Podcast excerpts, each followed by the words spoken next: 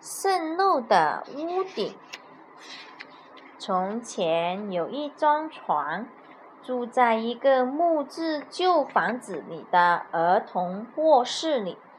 这张小床热爱着所有小常爱做的事。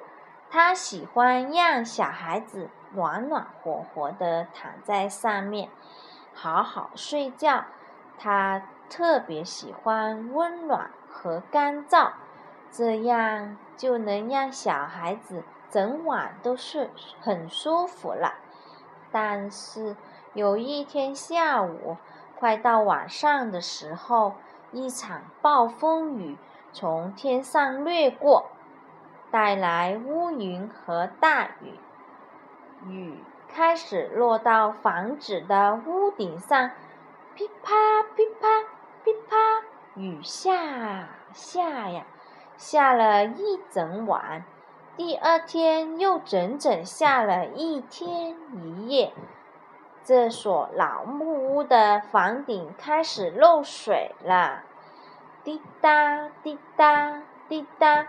它一点点渗漏，水滴慢慢变成了水流，滴答滴答滴答，滴落到温暖干燥的小床上。房顶非常难过。我的工作是保护我的房子，他喊道。要是我的皮肤上漏了个洞，我怎么能干好这个工作？让房子保持干燥啊！一、二、三、啊，一只智慧的猫头鹰住在房子旁边的桉树上。它听见房顶在哭喊着求救，它非常有办法，知道该怎么做。它赶紧搜罗了一些桉树果。飞到房顶上，把洞给堵上了。在智慧的猫头鹰的帮助下，房顶不再漏水了，没有滴滴答答的水滴落下的在小床上。